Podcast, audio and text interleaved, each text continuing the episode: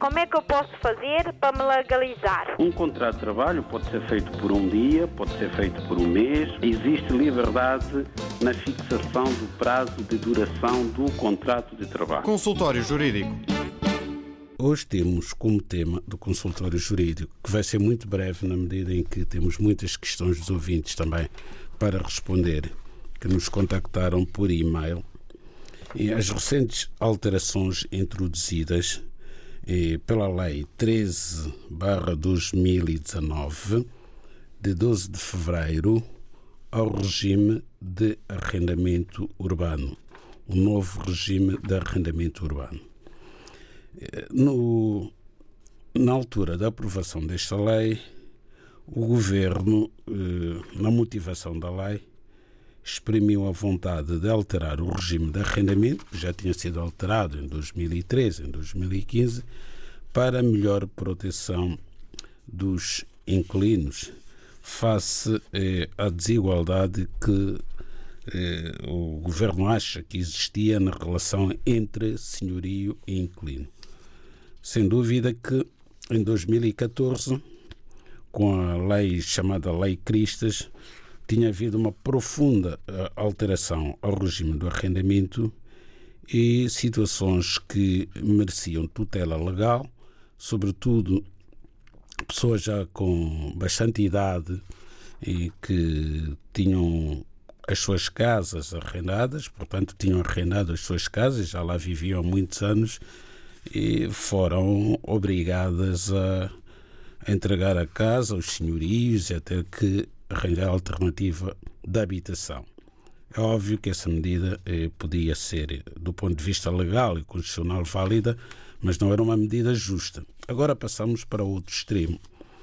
Passamos para outro extremo em que os arrendatários, os inquilinos, em certas situações, praticamente se tornam proprietários dos imóveis porque é extremamente difícil, se não quase impossível, fazer cessar um contrato de arrendamento sem uh, o consentimento do inquilino. E podemos ter situações que lesam o direito de propriedade, que está previsto na Constituição, portanto, é preciso ter muito cuidado hoje. Quem quiser arrendar o imóvel, o melhor que tem que fazer é primeiro consultar um advogado, porque há normas perentórias que vão vigorar em prejuízo do que vai escrito nos contratos. Temos visto contratos de arrendamento eh, cuja duração é de dois ou três anos, a lei entende automaticamente que a duração mínima são cinco anos e acabou. E se nesse contrato de arrendamento não estiver clausulado que o contrato não se renova, cumprido o prazo inicialmente previsto, que, se for inferior a 5 anos, será, eh, por força da lei, de 5 anos, o contrato vai se renovar por período igual. E os prazos de oposição à renovação automática são prazos bastante alargados. Nos anteriores regimes de arrendamento havia um prazo de 60 dias para o arrendatário e 90 para o senhorio comunicar a oposição à renovação automática. Agora chegamos a ter prazos de 240 dias de antecedência.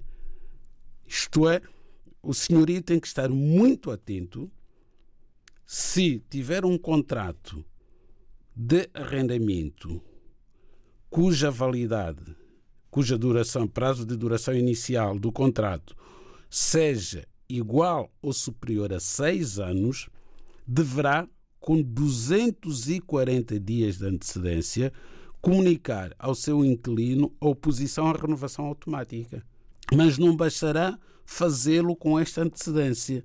A meio do prazo, faltando 90 dias, tem que voltar, digamos assim, a, a, reiterar esta vontade de impedir a renovação automática. São situações verdadeiramente esdrúxulas eh, que vão muito para além da liberdade contratual entre as partes. Pronto. As leis, muitas vezes, quando pretendem proteger demais certas situações, acabam por prejudicar aquelas pessoas que pretendem proteger. Neste caso dos arrendamentos, O que está a acontecer, mas também já vinha acontecendo e sempre aconteceu em Portugal, é que os senhorios arrendam os imóveis e não assinam um contrato para dificultar a prova da existência do contrato de arrendamento. Quem é que fica a perder?